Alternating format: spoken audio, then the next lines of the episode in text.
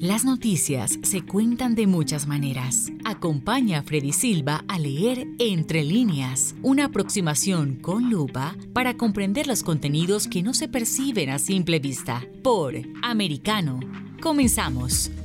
¿Qué tal amigos? Reciban todos un caluroso y fuerte abrazo. Soy Freddy Silva, contento de acompañarlos en este nuevo capítulo de Entre líneas a través de Americano les recordamos que además de la radio a nivel nacional en Sirius XM Canal 153 nos pueden escuchar, también lo pueden hacer por www.americanomedia.com, www.americanomedia.com y también descargando nuestra aplicación americano disponible para los dispositivos de Apple y también de Android.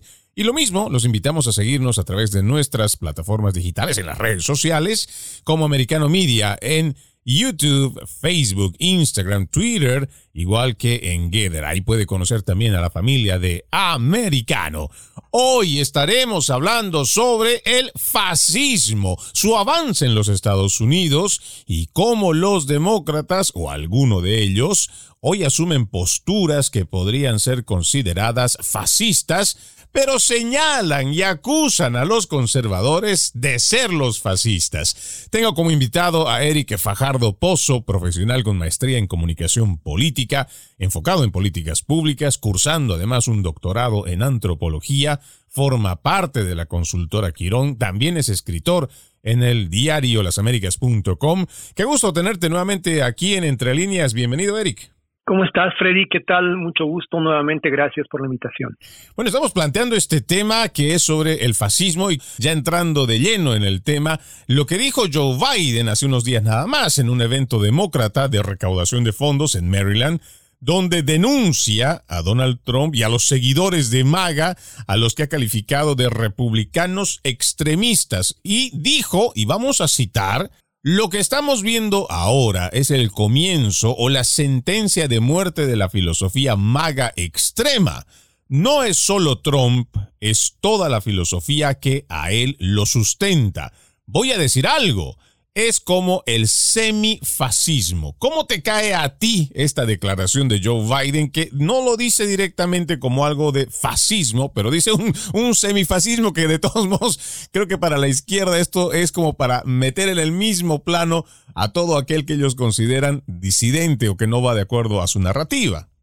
Sí, bueno, ha habido en el Partido Demócrata y en general en la izquierda en el continente un esfuerzo muy importante desde los años 30, 40, de desprender su propia imagen, de desasociarse del fascismo, de tratar de decir de que una historia de vinculación, en el caso de los Estados Unidos, del Partido Demócrata, con las ideologías eh, fascistas, con la eugenesia, con, con el control de la natalidad y con, muchas otras prácticas propias de eh, fascismo eh, hitlerista, eh, y, mostrar un progresismo que más bien vendría a ser la antítesis del fascismo. De ahí es que tiene total sentido cuando el presidente Biden intenta separar el mundo en dos, dicho sea de paso una práctica bastante marxista, y decir este de este lado de este lado nosotros y del otro lado el mal o la maldad o, lo que tú quieras. Eh, pero en el fondo habría que encontrar el, origen del fascismo para, para saber si realmente este postulado del presidente Biden que acabas tú de citar, y, ciertamente sí lo he escuchado, tiene algún asidero en, en, la realidad y en la historia, ¿no? Para esto habría que ir a los 1930, eh, más, más bien a los 1920, cuando el fascismo empieza a cundir como una ideología, como una doctrina que se desprende precisamente de la experiencia de dos grandes caudillos fascistas, en el caso de Italia, Benito Mussolini, y en el caso de Alemania, de la Alemania nazi, por supuesto, Adolf Hitler. Ambos tienen una génesis política en la izquierda europea, en el caso de Hitler en el Partido Nacionalista Obrero Alemán, en el caso de eh, Benito Mussolini, el Duce, en el Partido Comunista de Italia. ¿no? De, hecho, fue editor de una publicación eh, insigne del Partido Comunista Italiano a Benito Mussolini, el Avanti, eh, era un, activista, era un muy claro o muy preclaro más bien eh, comunista que termina desmarcándose y creando su propia organización, la organización precisamente el partido fascista, en la intención no de desmarcarse de los valores en los cuales se había forjado ideológicamente, ni de los métodos de la izquierda sindical italiana, sino más bien de profundizar esa mirada. Creo que lo mismo Adolf Hitler cuando termina de crear su propio instrumento por político, el partido nazi, que es el acrónimo de nacionalsocialismo, es no un intento de romper con la ideología en la cual había sido concebido políticamente él y, también su partido, sino más bien de una discrepancia mínima que han tenido los izquierdistas fascistas y los izquierdistas no fascistas sobre si son internacionalistas, que era la mirada de los marxistas del eh, Partido Obrero Alemán, o si eran nacionalistas, que era la mirada del nacionalsocialismo o de Adolf Hitler. Esa discrepancia pequeña se repetirá en Italia y logrará finalmente la separación y el encono entre comunistas y, fascistas, pero va a ser para siempre eh, esta lacuna, va a ser para siempre este el lugar del alumbramiento del fascismo, la izquierda, eh, el sindicalismo eh, obrero marxista de, de Alemania y, por supuesto, de Italia durante la Segunda Guerra Mundial.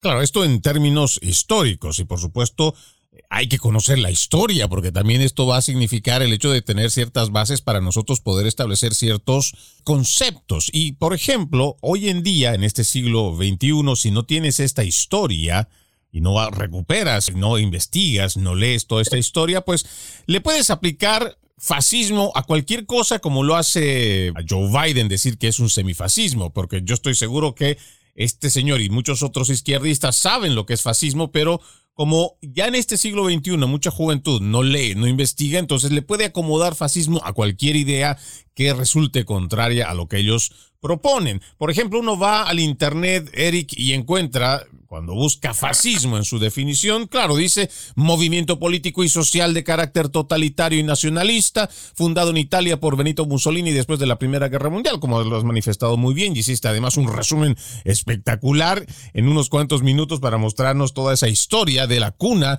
del fascismo, pero también uno encuentra doctrina de carácter totalitario y nacionalista de este movimiento, y otros similares en otros países. Y una tercera definición que es mucho más simple, digamos más escueta, que dice régimen político totalitario.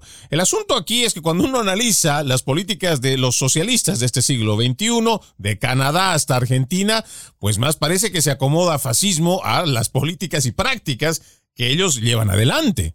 Sí, porque además conceptualmente hablando el fascismo tiene una característica, un feature básico y es que el Estado debe controlar todo, la economía, los derechos, las libertades. El Estado es el gran rector en el fascismo, el Estado es la mano invisible que está metida en todo y que define finalmente eh, las relaciones de producción, la, producción simbólica. Eh, uno de los features más importantes de esta definición estatista del fascismo va a ser, por supuesto, la censura, el control de la información, los alemanes le habían llamado la Geiselstan y es básicamente la cultura de la conformidad, la producción de una unificación cultural. Ese es un feature que la escuela de Frankfurt, Horkheimer, Adorno, Habermas han venido denunciando luego de salir huyendo de precisamente la Alemania nazi, la, la Alemania nacional socialista, ¿no? Ahora, ¿hasta dónde en la práctica es diferente esta izquierda que promueven y que celebran los neomarxistas norteamericanos eh, la facción neomarxista del Partido Demócrata de estos días, de eh, el, comunismo como experiencia política, de eso que ellos reclaman, ¿no? De ese socialismo, hasta dónde es distinto, hasta dónde se desprende, hasta dónde es lo que ellos pretenden, algo antagónico. Yo lo podría resumir en una eh, comparación que un historiador llamado Nabokov va a hacer en los años 40 entre lo que es la Alemania nazi y lo que fue, por supuesto, la Unión de Repúblicas Socialistas Soviéticas. Él profundizará el tema del estatismo y dirá que el fascismo y el totalitarismo eh, ruso van a compartir un carácter muy importante, un carácter principal, y es eh, la búsqueda desesperada de la legibilidad social, es decir, la capacidad de gestionar los seres humanos, los recursos naturales, controlar desde el Estado la producción, lo que en buenos términos los eh, totalitaristas latinoamericanos de nuevo cuño llaman las nacionalizaciones. Nacionalizaciones son una forma retórica para eh, mostrar ese feature del fascismo.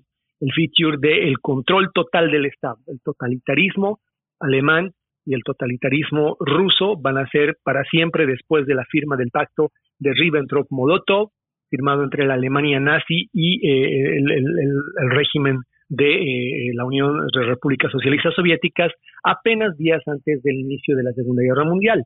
Un pacto de no agresión que iría a durar durante mucho tiempo hasta que decidiera romperlo Alemania para invadir a Rusia. Pero eso no cambia el hecho de que hubo este acuerdo forjado en el acuerdo de crédito germano-soviético, que fue además refrendado en el Tratado Germano-Soviético de Amistad, Cooperación y Demarcación. Es decir, había una intención ahí marcada en un acuerdo entre ambas potencias de entrada de la Unión Soviética al eje, es decir, de incorporación en el eje fascista, en el eje eh, de la Alemania nazi de la Unión Soviética. Que no haya resultado, que hubieron discrepancias, que la estrategia obligó a Adolf Hitler finalmente a invadir Rusia o Polonia, esa es otra historia.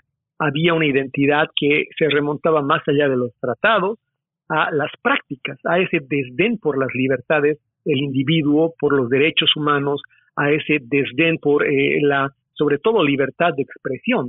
Eh, al otro día charlábamos y vale la pena repetirlo, es precisamente el totalitarismo, este fascismo de corte eh, soviético, lo que produjo el concepto de desinformación como un artefacto conceptual para perseguir y descabezar la prensa libre, para poner bajo control del Estado la información.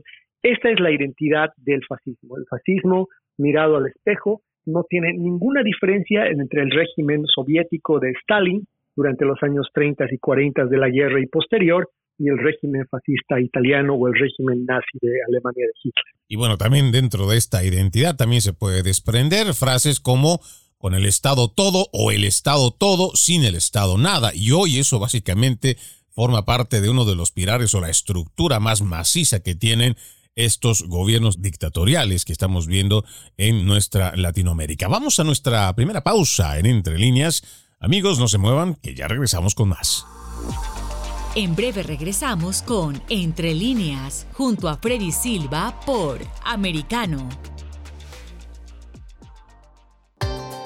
Busque su copa, siéntese cómodo y discuta los eventos más destacados de la semana en el único programa que analiza en tono relajado los temas más serios del momento. El Antídoto Rojo Extra, cada sábado, 9 pm este, 8 Centro, 6 Pacífico por Americano.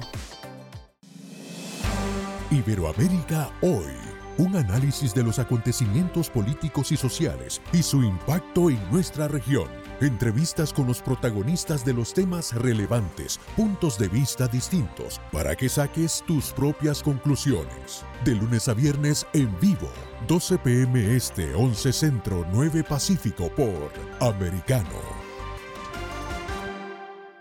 Ideas, argumentos, posturas y visiones, sin desperdicios. Escucha, concuerda o difiere con los postulados de José Aristimuño y Jimmy Nieves, quienes debaten con vehemencia de lunes a viernes a las 9 pm este, 8 centro, 6 pacífico por Americano.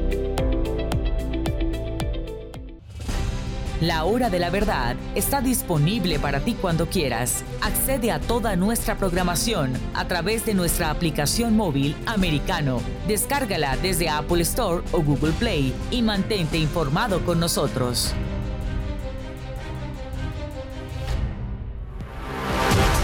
Siempre en el saber, siempre en la verdad, siempre americano. En la verdad. Somos americano.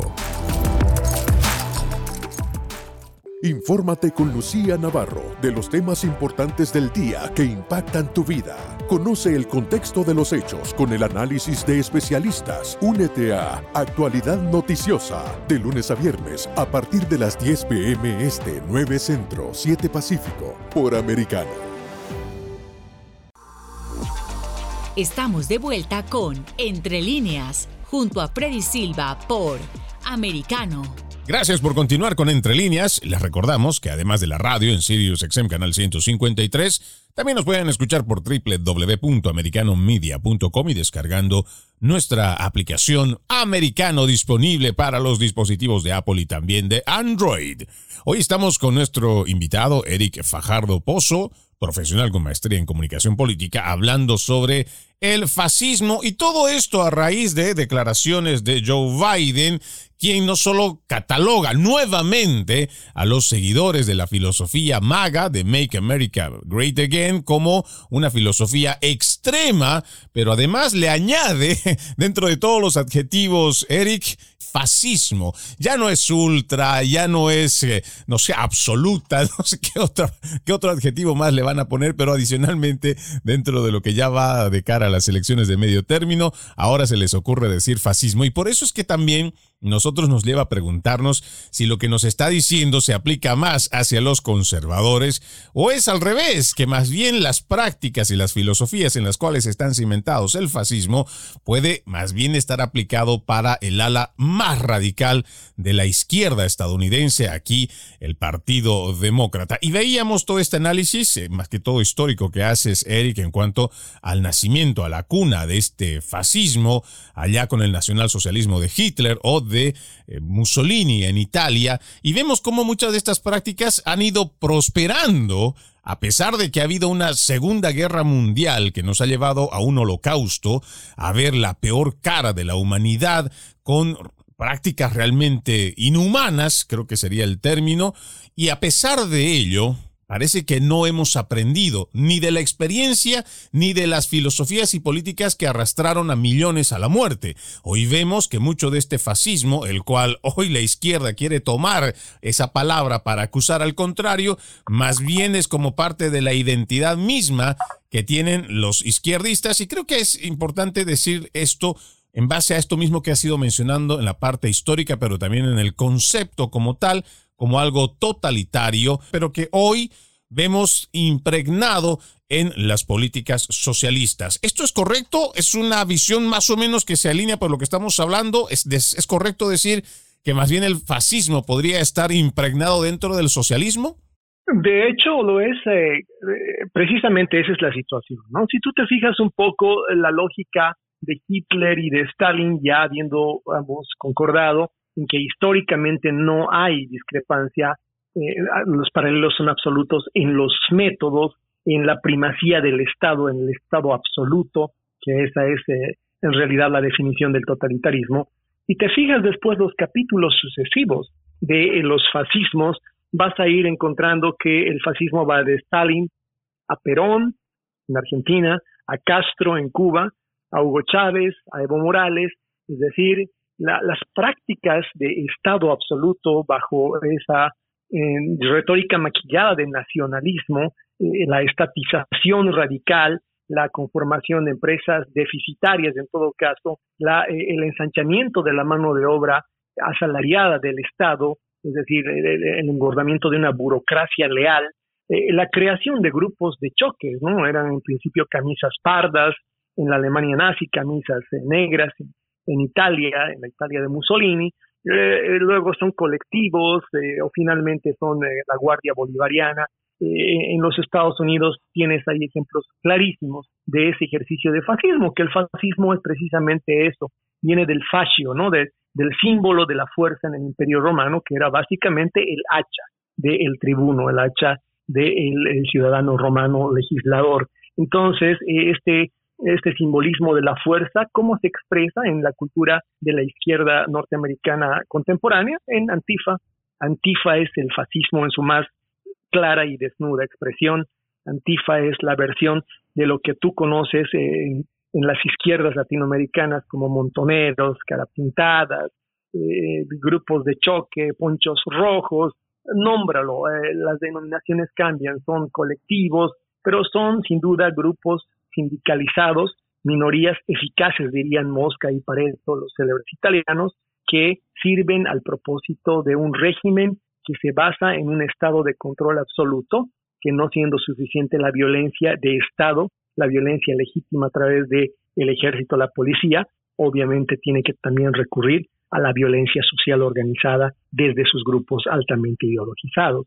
Y así aterrizamos en el hecho de que vamos a ponerlo en el microcosmos del gobierno de los Estados Unidos, de los estados.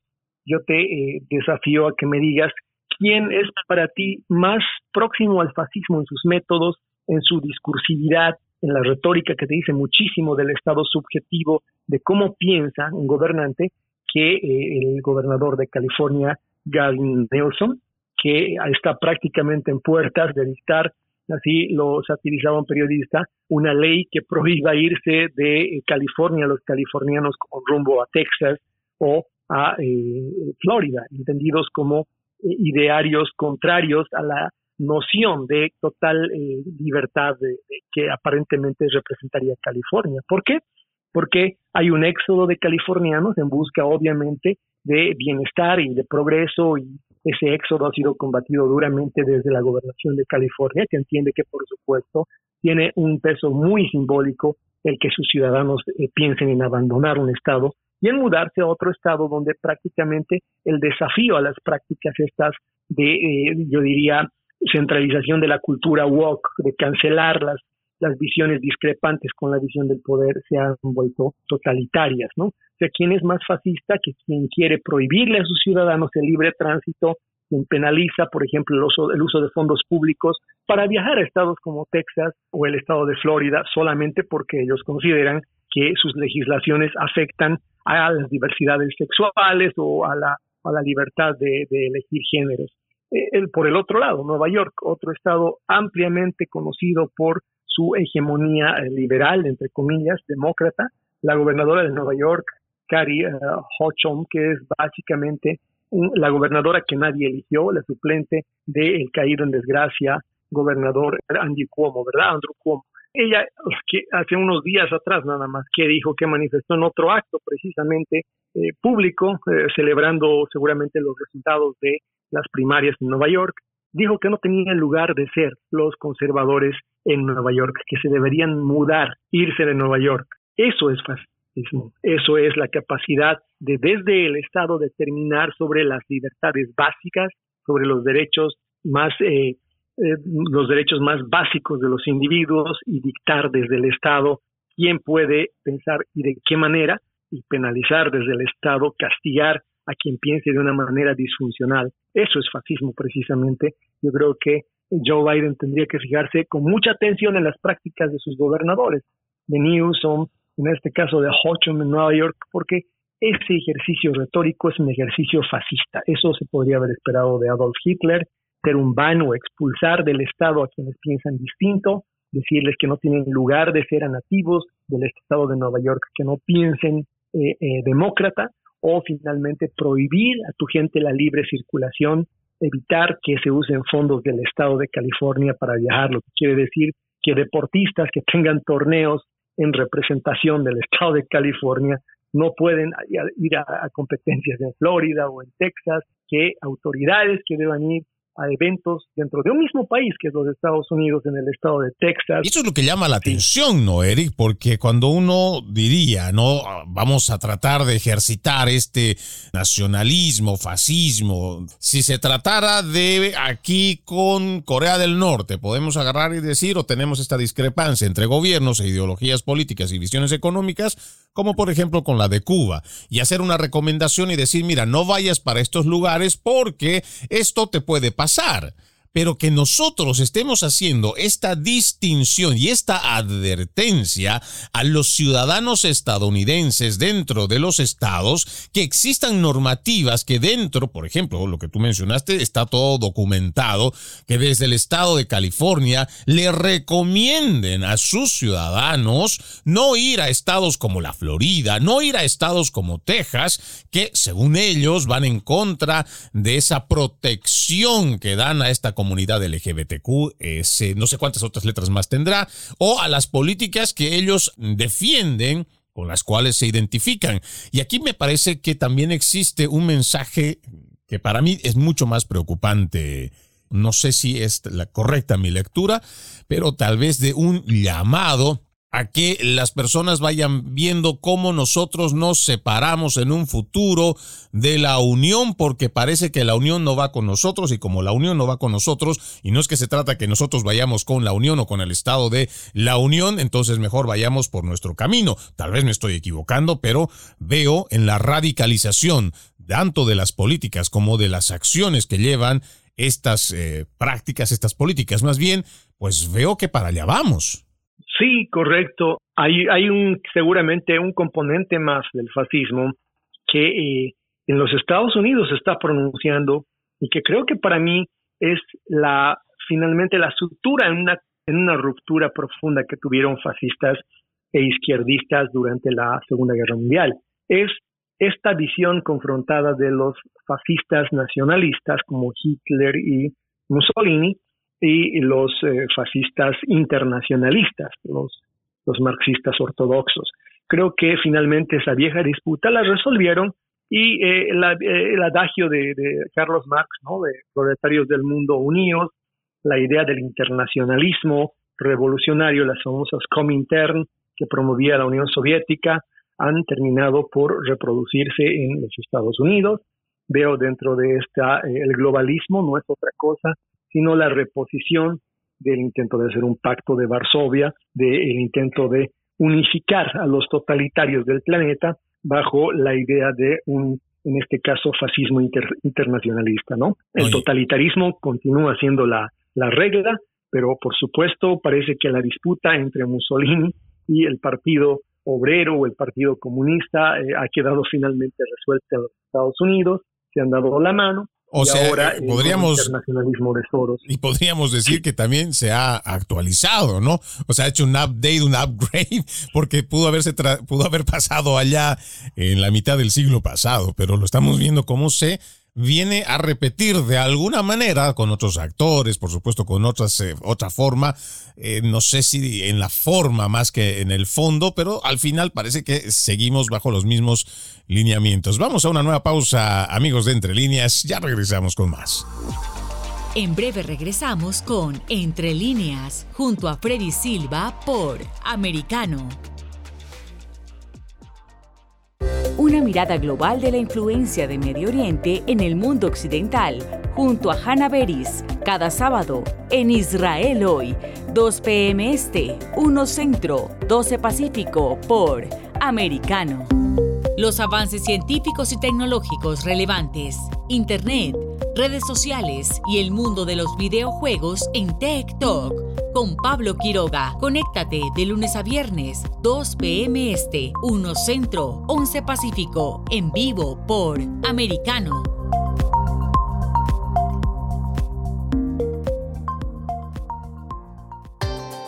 Busque su copa, siéntese cómodo y discuta los eventos más destacados de la semana en el único programa que analiza en tono relajado los temas más serios del momento. El Antídoto Rojo Extra, cada sábado, 9 pm este, 8 Centro, 6 Pacífico por Americano.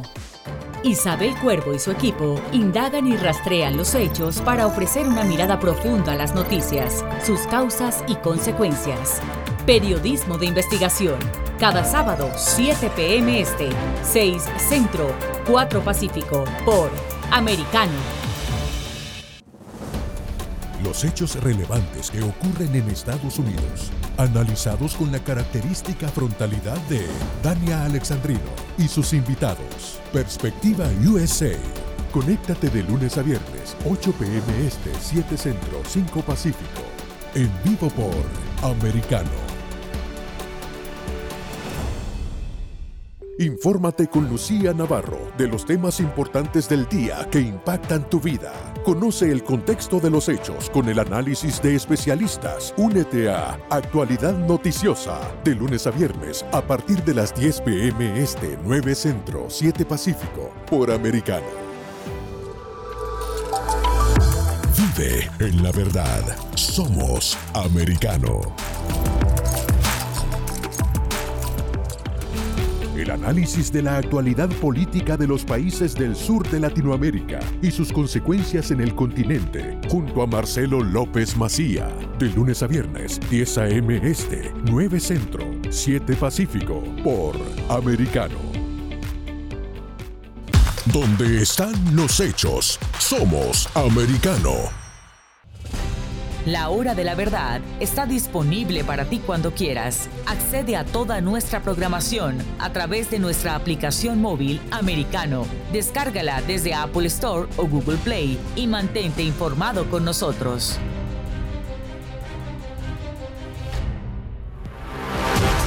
Siempre en el saber, siempre en la verdad, siempre americano.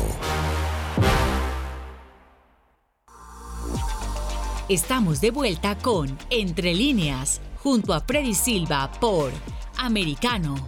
Gracias por continuar con Entre líneas. No se olviden que además de la radio en Sirius XM Canal 153, también nos pueden escuchar por www.americanomedia.com, www.americanomedia.com. Estamos con Eric Fajardo Pozo hablando sobre este tema del fascismo. Te decía Eric, antes de irnos a la pausa, que estamos viendo un fascismo actualizado porque en la práctica, si bien la forma podrá ser distinta, el fondo parece casi igual en base a el accionar y los principios filosóficos, pero también te expresaba mi preocupación por el hecho de que este llamado en la radicalización de estas mismas políticas y las visiones de estos políticos de advertirle, por ejemplo, a los mismos ciudadanos estadounidenses a que no acudan a otros estados donde según ellos son más hostiles. Y para mí una preocupación porque este podría ser un llamado también a la separación de la Unión. ¿Tú ves esto probable? ¿Tú crees esto posible dentro, no sé, de un futuro lejano, corto, largo plazo? No me extrañaría en absoluto porque, volviendo a, a la esencia misma del fascismo, la prevalencia del Estado es eh, total, ¿no? Es decir, eh, la izquierda lo ha probado en la, en la izquierda norteamericana, solo ha usufructuado de esa noción de emancipación que alguna vez nos enrostraban que era la bandera de los liberales o de los demócratas, ¿no? Entonces, no hay discrepancia para mí en la posibilidad de que realmente se convierta esto en un separatismo o en una insulización en la medida en la que cada gobernador se siente dueño y señor de su territorio, pero todos y cada uno de ellos también conviene en ser parte de algo más grande.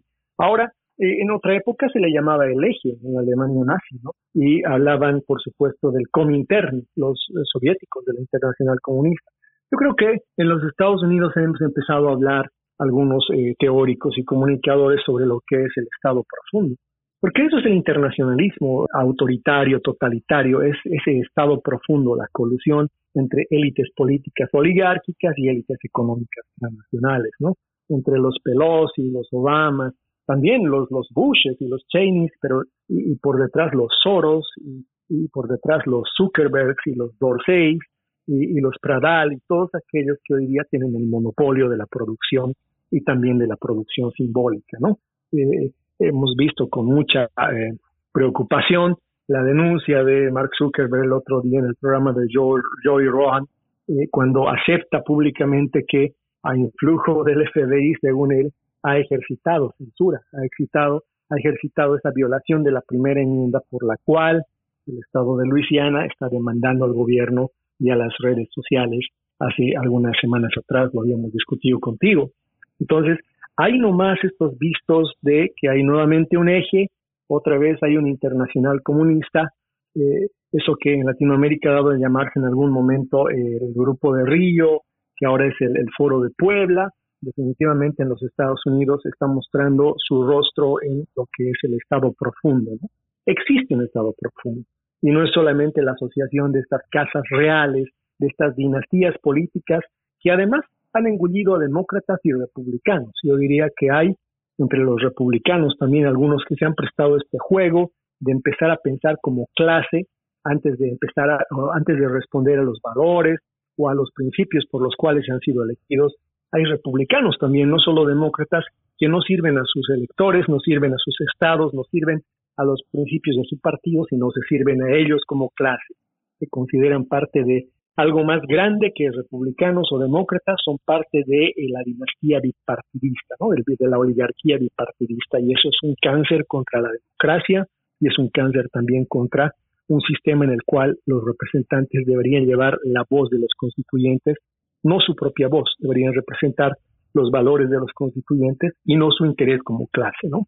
Bueno, hemos eh, visto, Eric, que a lo largo de estos últimos años ya este tema de izquierdas, derechas, y creo que con el pasar de los años, no le doy más de 20 años, tal vez un poco menos, creo que estas, esta dicotomía de izquierda y derecha va a ir siendo irrelevante por esto mismo que tú mencionas, porque ahora hay esta élite o esta corporatocracia que ya lo advertían los padres fundadores y por eso es que ellos prohibieron o se prohibió que existiera monopolios, monopolios que son oligárquicos, monopolios que además son capaces de cambiar las leyes, son capaces de, a través de los lobbies, pues secuestrar a toda una población, ya sea a través de seguros, a través de distintos mecanismos, pero algo que tú mencionas y que tal vez sería bueno entrar un poco más en detalle, porque es interesante lo que tú hablas de que hay también esta, este nuevo fascismo, digámoslo así, por parte de esta Big Tech, porque seguramente mucha gente todavía no logra concebir aquellos, eh, no sé, baby boomers un poco más de la generación de millennials, eh, entre millennials y los baby boomers, digamos, de esos dos eh, puntos, que todavía siguen pensando que como son compañías virtuales, que tal vez son, eh, que están en la red, que no son tangibles, eh, digamos esto en la idea de, de, esas personas, no tendrían esa influencia a la cual nosotros estaríamos refiriéndonos hoy, como lo fue en el pasado siglo, la industria petrolera, la industria energética, o podríamos igual decir la industria farmacéutica, pero hoy tenemos a esta Big Tech que tiene esa capacidad de ir incluso mucho más allá. Ahí tenemos a la familia del señor Puertas, Bill Gates y además otros, como lo has mencionado igual Soros, que están invirtiendo precisamente en la industria de la tecnología y que hoy está facturando muchísimo más dinero y que por supuesto a ellos no les va a interesar si son de izquierda, de derecha, eh, republicanos o demócratas, ellos van a llevar adelante sus compañías, sus intereses y van a imponer sus posturas fascistas a el grueso de la población y tal vez eso es algo que no estamos viendo porque estamos atravesados con un árbol y estamos dejando ver el bosque completo que está detrás. Es que la lógica del libre mercado, la lógica eh, genuinamente libertaria, bueno, pues dice que cualquiera, en un mundo como, como el de la libertad plena, cualquiera puede tener buena fortuna y cualquiera puede construir un porvenir.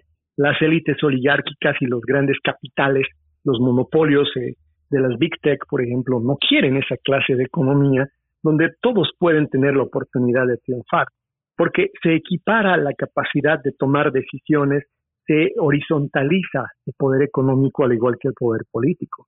Por eso es que esta colusión, porque es una colusión, es una colusión de intereses, no, no puedes dejar de apuntar que cuando hay casas reales políticas ya no es democracia. Cuando hay dinastías, gente que independientemente de si son republicanos o si son demócratas, ponen al papá, al hijo, al otro hijo, uno de gobernador, el otro de presidente, se suceden una tras otra vez. Estás hablando ya no de democracia, esas son dinastías políticas, eso es una oligarquía, es decir, el gobierno de unos pocos. Y si encima estos se asocian con gente como Mark Zuckerberg, Jack Dorsey, Jeff Bezos, que ciertamente de ser dueño solamente de Amazon, ahora también es dueño del Washington Post, o Pradal, que es el sucesor de, Dorsey. Aquí hay una colusión de quien tiene el poder político y quien paga para tener el control de ese poder político. Llámales como tú quieras. Puedes llamarles Super PAC, puedes llamarles eh, Deep State. El hecho es de que estos grupos de poder, estos grupos de toma de decisiones, están coludidos y no es el interés de los Estados Unidos, es un interés transnacional. Y tienen grupos operativos, por supuesto, porque un Estado profundo no solamente son grupos de poder, no solamente es la cumbre estratégica, eh, la colusión entre capitales y políticos, es también niveles operativos. Yo identifico dos muy importantes en los Estados Unidos. Uno es el nivel técnico represivo, en este, en este caso voy a decir con mucha claridad, el FBI desempeña una función de criminalizar, de señalar de generar una especie de autocensura en la gente a partir del temor a ser identificado como sujeto de interés.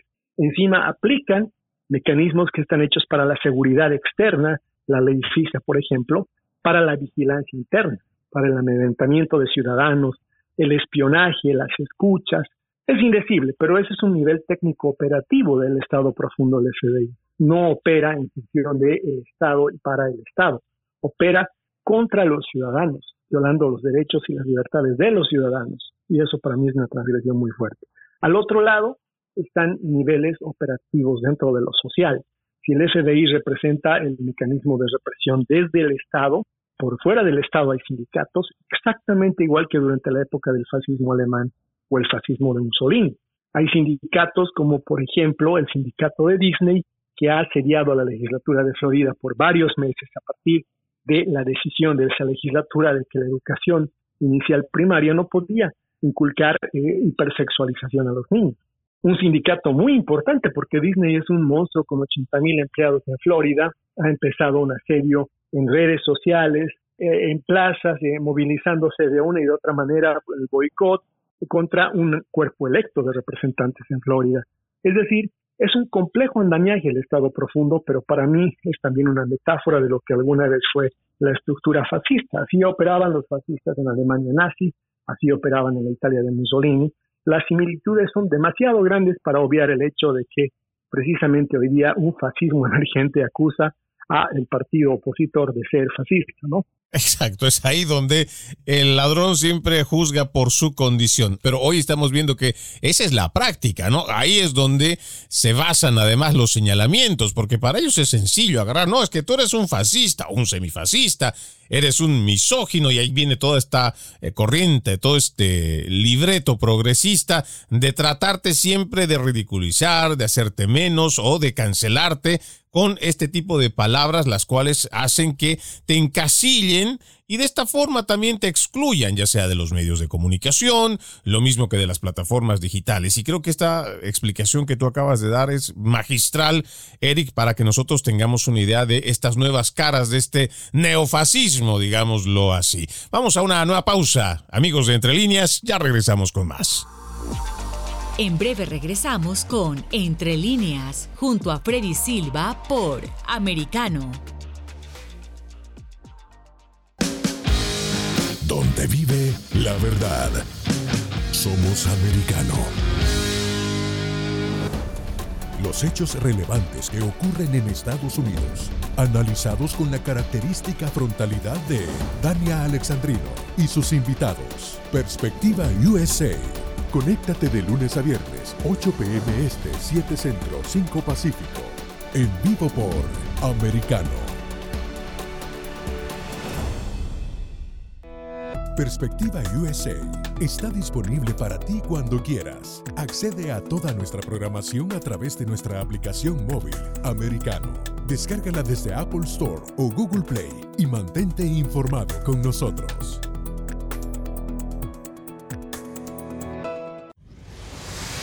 Diego López y Dianelis Guerra comentan y analizan el acontecer deportivo, torneos, campeonatos y la actuación de tus atletas favoritos en Deportes Americano. Sábado, 10 pm este, 9 centro, 7 pacífico por Americano.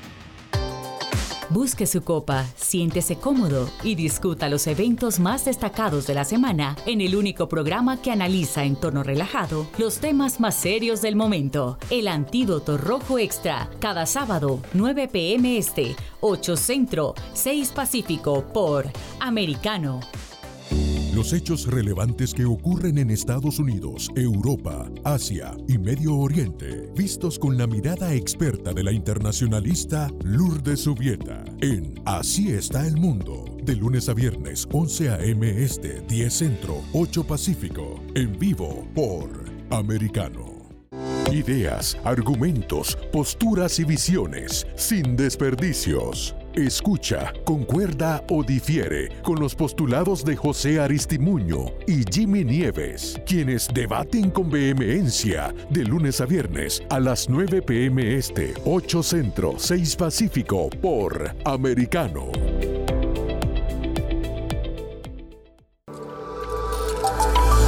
Vive en la verdad. Somos americano. Infórmate con Lucía Navarro de los temas importantes del día que impactan tu vida. Conoce el contexto de los hechos con el análisis de especialistas. Únete a Actualidad Noticiosa de lunes a viernes a partir de las 10 pm este 9 Centro 7 Pacífico por Americano. Somos americano.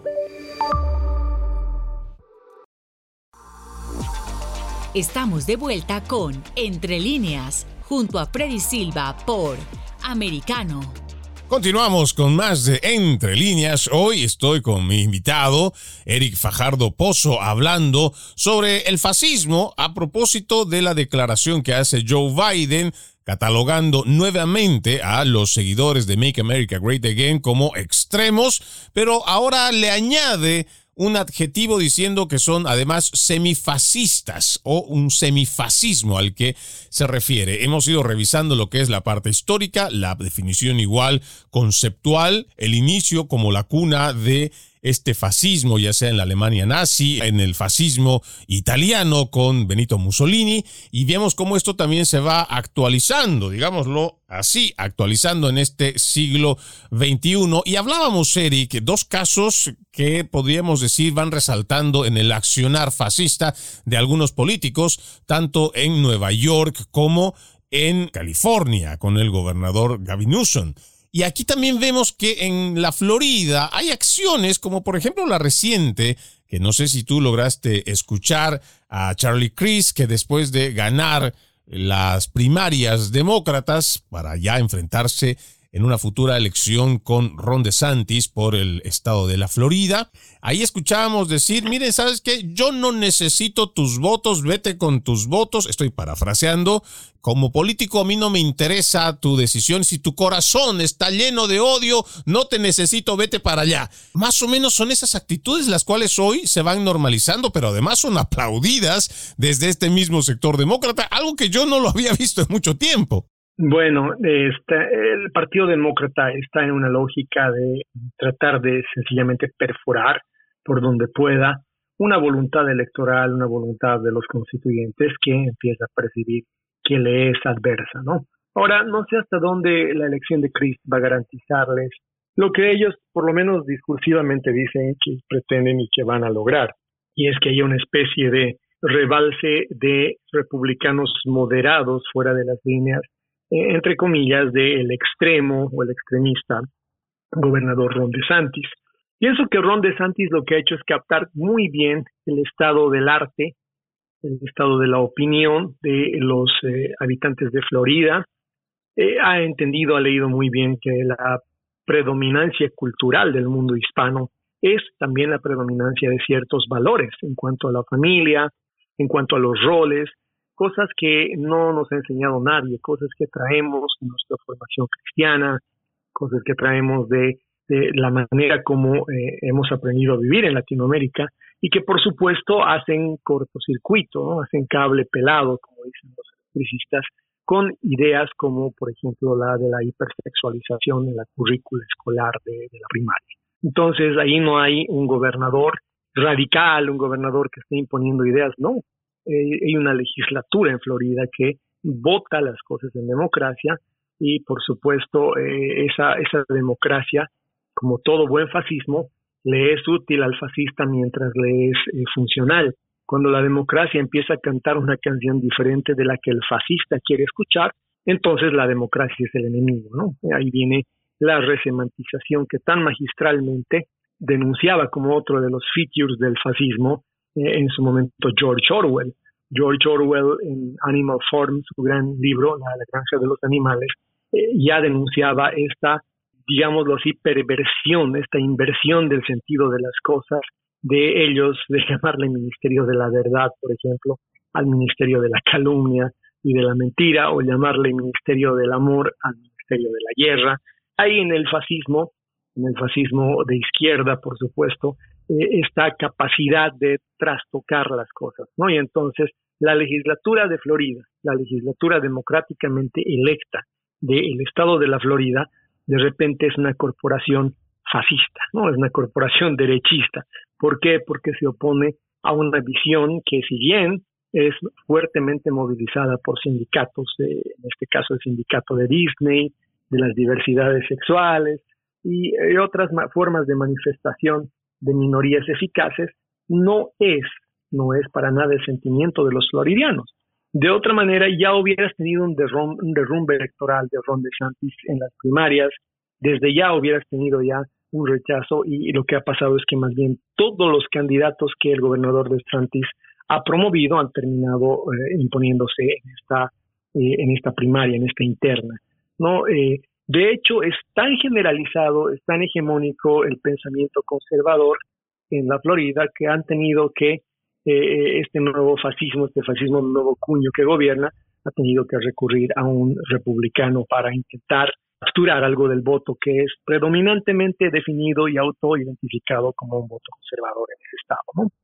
Y bueno, aquí solo para añadir, ¿no? Esto también de la manipulación misma que hace este fascismo, digámoslo así, y la desinformación, hablando también de este ministerio de la verdad, algo que no podemos eh, dejar de lado y de mencionar, Eric, es que se trató de manipular a través de la prensa progresista, que de por sí es cómplice también de todas estas políticas de izquierda, insistiendo una y otra vez con este tema de que la ley se decía no digas gay, con lo cual mucha gente de los colectivos LGBTQ que ojo, hay muchos de la comunidad homosexual que están en total desacuerdo con hipersexualizar a los niños, con estarles metiendo contenido sexual o de género desde muy pequeños o a corta edad. Y esta manipulación se tradujo en algunos eh, movimientos, pero en realidad, como tú lo decías, tampoco fue la gran cosa. Pero el problema es que tampoco se condenó, tampoco se hizo, eh,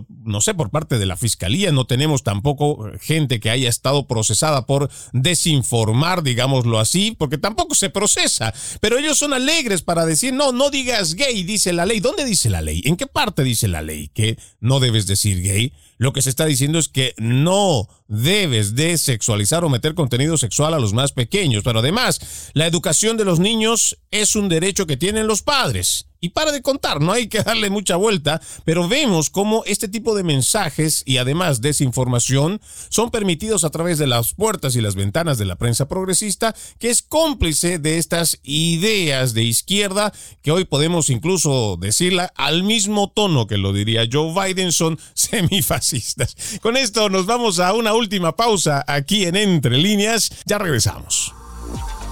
En breve regresamos con Entre líneas, junto a Freddy Silva por Americano. Somos Americano.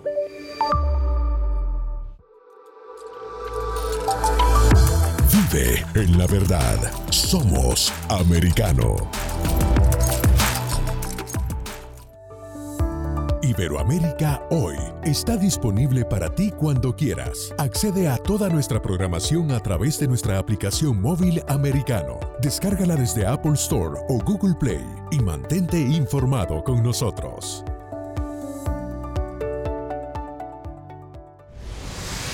Diego López y Dianelis Guerra comentan y analizan el acontecer deportivo, torneos, campeonatos y la actuación de tus atletas favoritos en Deportes Americano. Sábado, 10 pm Este, 9 Centro, 7 Pacífico por Americano. Ideas, argumentos, posturas y visiones, sin desperdicios. Escucha, concuerda o difiere con los postulados de José Aristimuño y Jimmy Nieves, quienes debaten con vehemencia de lunes a viernes a las 9 pm este, 8 centro, 6 pacífico por Americano. Diversas ideas, múltiples argumentos, distintos puntos de vista. Únete a las líderes de opinión más influyentes de habla hispana de lunes a viernes, 6 p.m. Este, 5 Centro, 3 Pacífico, por Americano.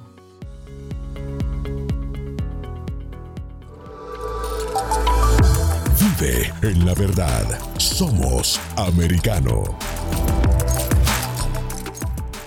Infórmate con Lucía Navarro de los temas importantes del día que impactan tu vida Conoce el contexto de los hechos con el análisis de especialistas. Únete a Actualidad Noticiosa de lunes a viernes a partir de las 10 pm este 9 Centro 7 Pacífico por Americano. Estamos de vuelta con Entre líneas junto a Freddy Silva por Americano. Gracias por seguir con Entre líneas. Ya estamos en esta última parte con nuestro invitado Eric Fajardo Pozo haciendo este análisis sobre el señalamiento que hace Joe Biden en contra de los seguidores de Make America Great Again, incluidos por supuesto Donald Trump, a los cuales vuelve a llamar de extremo, de extrema derecha seguramente, y además le añade el término semifascismo, semifascistas. En este punto, Eric, ya en la reflexión y en los últimos minutos para despedirnos, ¿cómo le hacemos frente a este neofascismo que está siendo aplicado en esta corriente progresista y que la tenemos tan metida y a veces también disfrazada en la sociedad? Creo que una de las grandes tareas de los verdaderos libertarios, y de los genuinos defensores de, las, de la democracia y, y de la república es hoy día defender la independencia del Poder Judicial. Teniendo el control del legislativo, que tendrían que perderlo en noviembre, pero con la poca transparencia con la que se vienen manejando los procesos electorales, ya uno no sabe qué decirte. Y teniendo el control del de, eh, Ejecutivo, el fascismo solo requiere del control del Poder Judicial, ni siquiera del control, del descabezamiento del Poder Judicial para poder tomar total control de los Estados Unidos. Yo creo que la gran movida en este momento, el, gran movimiento que se tiene que hacer es por garantizar que se respete al Poder Judicial. El Poder Judicial ha sido el único que ha podido hasta ahora evitar que los eh, afanes totalitarios, los afanes de censura, los afanes de control de la información, los afanes de criminalización de la oposición política, los afanes de lawfare o judicialización de quienes ejercen el derecho a la protesta contra el poder sean consumados, ¿no? Ha sido un, montón de leyes eh, que han salido fallos del poder judicial, en concreto de la Corte Suprema, lo que ha evitado que se le robe a los americanos la segunda enmienda, lo que hoy día ha propiciado que haya un juicio contra el actual presidente, su sarina antidesinformación y su ministro de Interior por haber violado la primera enmienda es esa justicia la que finalmente pienso yo va a parar en la FBI en la medida en la que anticipo que tratándose de un área inexplorada, la del procesamiento de autoridades, estas acciones judiciales contra eh, Donald Trump van a llegar a la Corte Suprema, que es el que define en los Estados Unidos la constitucionalidad de las acciones del poder o no. Sin embargo, me quedo con una idea que me parece muy importante, Freddy, y es la idea de que los fascismos son tan fuertes como la capacidad de sus actores de mantenerse coaligados. Y si bien hay un Estado profundo, si bien hay un internacionalismo fuerte, si bien hay una oligarquía coaligada con los poderes económicos para destruir, así como destruyeron el mundo judío a quienes piensan diferente de ellos, también hay eslabones débiles. El otro día en el programa de Joey Rohan, tú lo escuchaste, eh, ya se desarmaba, ya se caía por su eslabón más débil este fascismo de nuevo cuño, Mark Zuckerberg. Tres cosas me quedaron en la cabeza de lo que dijo con Joey Rohan Mark Zuckerberg. Número uno, no fui yo, fue el, FBI que me obligó. Número dos, no fue eh, seguramente censura de Facebook. Lo que pasa es que contratamos un third party, una tercera compañía, para que censurara por nosotros, así que no fue directamente Facebook. Y número tres, ok, está bien, ya, la, la regamos, como dicen los mexicanos, pero miren, Twitter lo hizo peor. Es ese nivel de desarme también lo que ha evitado en muchos momentos de la historia que los fascismos se consoliden y, se constituyen en verdaderos procesos de poder. Estamos a tiempo de, propiciar las dos cosas. Estamos a tiempo de una presión social importante, de un boicot a, a, Meta, a Zuckerberg, a los, a los high-tech, y estamos a tiempo de defender el poder judicial en los Estados Unidos para que no caiga como cayó en Latinoamérica, propiciando la emergencia de los Chávez, los Castro o los Morales. Totalmente de acuerdo y ojalá, ojalá realmente podamos asumir esto que tú planteas en el bien de nuestra nación. Nos acompañó hoy Eric Fajardo Pozo, profesional con maestría en comunicación política, enfocado en políticas públicas, cursando un doctorado en antropología, forma parte de la consultora Quirón, también es escritor de el diario lasaméricas.com. Realmente es un lujo tenerte con nosotros aquí en Entre Líneas. Gracias por acompañarnos. Gracias a ti, Freddy. Es un privilegio siempre estar en tu programa. Bueno, de esta forma le ponemos punto final a este capítulo de Entre Líneas. Soy Freddy Silva, contento de haberlos acompañado. Los invito a que continúen con la programación de Americano. Ya viene Dani Alexandrino con Perspectiva USA. Permiso. Entre líneas, un programa en el que leemos un poco más de lo que está expresamente escrito o dicho. Conéctate con nosotros de lunes a viernes a las 7 p.m. Este, 6 Centro, 4 Pacífico, en vivo por Americano.